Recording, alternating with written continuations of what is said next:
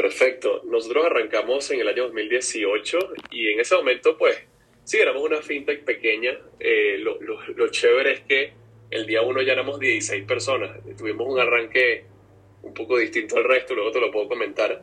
Pero arrancamos muy rápido, muy, muy rápido, porque ya en ese año, no me recuerdo muy bien la cifra, ¿no? Pero yo me recuerdo de diciembre 2018, ese mes ya vendimos más de 8.000 pólizas SOAT. Sí, que para una compañía de cuatro meses fue un resultado espectacular.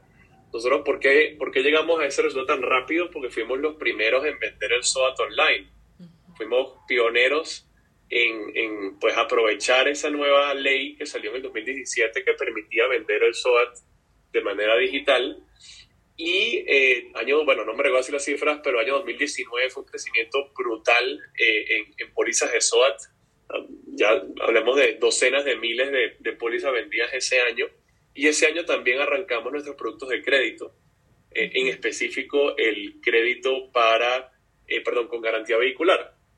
Año 2021, eh, la, la, pandemia nos, nos favoreció, básicamente entre el 2020 y 2021, creo que crecimos 4X, algo así. Ya estamos hablando de año 2021 habremos vendido más de 600 mil pólizas de seguro, eh, que ya nos hace uno de los actores pues, más grandes de, de Colombia, francamente. Y año 2022 igual, eh, ha sido un año espectacular, eh, digamos, con sus altos y bajos como cualquier emprendimiento.